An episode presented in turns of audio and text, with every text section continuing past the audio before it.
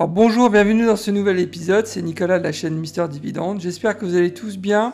Alors aujourd'hui on va parler de Medtronic, donc euh, j'ai euh, personnellement investi dans cette société il y a déjà un peu plus d'un an et donc euh, je considère en fait cet investissement comme un investissement long terme et je vais vous expliquer pourquoi.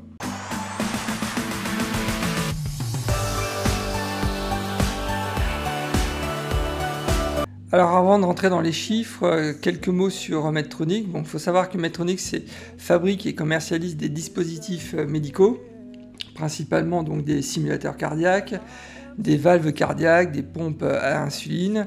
Euh, ils font, c'est leurs clients, c'est principalement quand même du, B2B. Hein. donc leurs clients, c'est des établissements de santé et des médecins. Euh, il faut savoir qu'ils font quand même, comme toutes les big pharma aux États-Unis, hein, plus de 50% de leur chiffre d'affaires est réalisé aux États-Unis. Et leurs euh, principaux concurrents, donc il n'y a pas de surprise, hein, c'est Johnson Johnson, et, euh, Boston Scientific. Et enfin, donc ils emploient quand même 90 000 personnes, donc on parle quand même d'une grosse, grosse structure. Alors le symbole c'est MDT, donc du secteur de la santé. Il faut savoir que le 27 mai 2021, donc ils ont annoncé un nouveau coupon, donc qui passe de 0,58 à 0,63 cents le, par, par titre. Donc ça fait une hausse quand même de 8,6%. Euh, actuellement, euh, nous avons un, rendement euh, sur le dividende de 1,99% donc euh, avec un, prix euh, de l'action qui se négocie autour de 126-127 euh, dollars. Et donc on parle quand même d'une capitalisation boursière de 170 milliards de dollars. Alors au niveau du titre, on constate que le rendement du dividende est actuellement, presque en ligne par rapport à, sa moyenne des 5 dernières années, puisque donc on est à 1,99 actuellement. La moyenne de ces 5 dernières années était à 2,14, donc on va dire pour on va dire que là à ce niveau-là, il n'y a pas de grand, gros écart. Par contre, euh, on constate quand même que le PER a fortement augmenté. Une fois de plus, hein, c'est encore lié aussi au marché, marché américain qui est euh, actuellement euh, sur une autre planète. Donc son PER est vraiment supérieur à la moyenne de ces cinq dernières années puisqu'on a un PER à 22,3 et là c'est ce que je mets. Donc sa moyenne de, ces cinq dernières années, le PER était quand même à 17,8. Donc il y a quand même un, gap important. Et si on compare le PER donc, de Medtronic avec le PER du secteur, on constate aussi que Medtronic a un PER quand même supérieur au PER du secteur, puisque le PER PER du secteur le, est à 20, 20 23. Donc euh, on peut considérer quand même que Mentronic, même si c'est pas un point bloquant, est, euh, quand même une, société qui, euh, se négocie dans la fourchette haute, on va dire. Donc le prix est quand même assez élevé. Alors il est toujours intéressant de regarder aussi le cours sur les 30 dernières années. On constate qu'entre les années 2000 et 2010, donc, donc le, cours a végété entre euh, on va dire entre 30 et 50, 50 euh, dollars. Et puis depuis les années 2013, euh, donc ben, on voit la, hausse croissante en fait du titre de Medtronic avec évidemment un, trou donc au mois d'avril 2020 avec le Covid pour repartir de plus belle. Donc c'est vrai que si sur une tendance globale sur 30 ans, on constate quand même que le titre, bah, regardez, hein, donc il évolue euh, toujours à la hausse, donc euh, ça suit, euh, ça suit le, le, mouvement haussier de la bourse aux États-Unis, donc depuis plus de 30 ans, même 40 ans, ça ne cesse d'augmenter.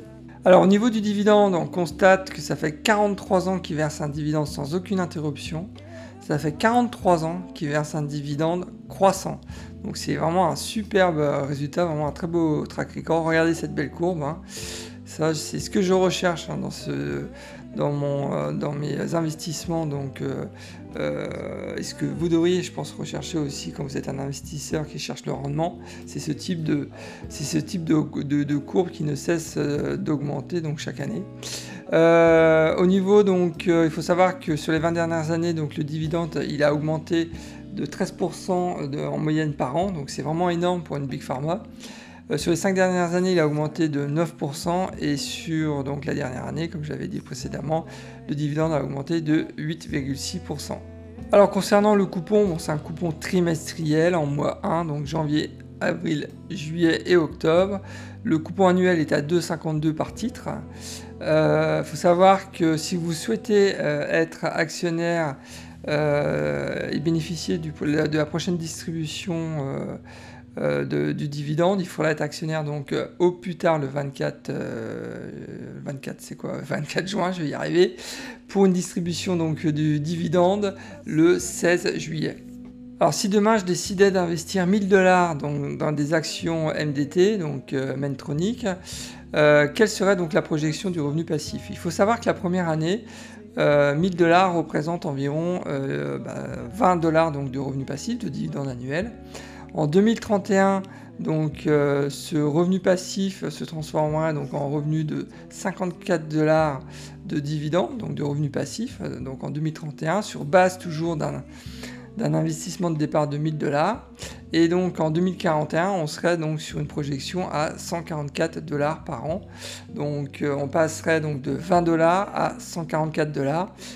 C'est pas fantastique, c'est pas mauvais, c'est plutôt dans la, moyenne. Ce qui est intéressant, c'est que Mentronic, comme je l'ai montré, a une croissance de dividendes de près de plus de 8%. Ils sont ils sont euh, à 8,3, 8,4 pardon même par an. Euh, si, on, si, on, réinvestit en plus les dividendes euh, dans des nouvelles actions Mentronic, ça nous fait quand même une croissance de 10,4% par, 10 par an. Donc c'est pas négligeable, bien au contraire.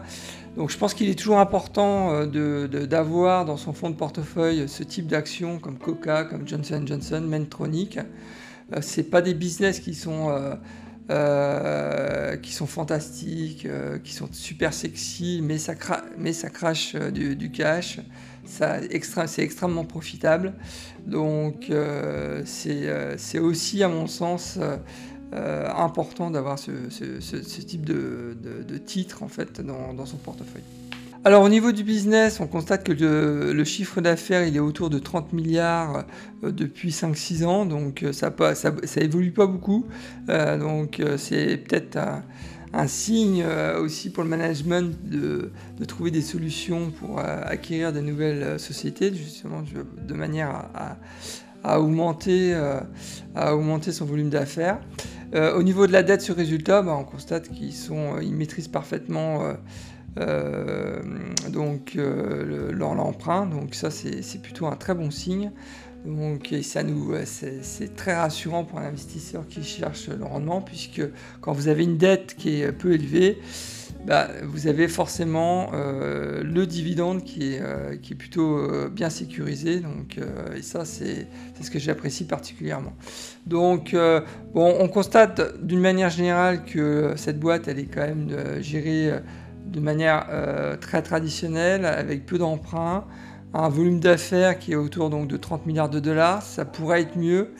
Euh, je pense qu'il y, a un moment, un ou un autre, les gros actionnaires de, cette boîte euh, vont se réveiller pour dire eh oh, il faut, il faut, il faut qu'on monte de la, il faut qu'on montre un peu de croissance. Donc, ce qui, à mon avis, va présager une, future acquisition externe, à mon sens.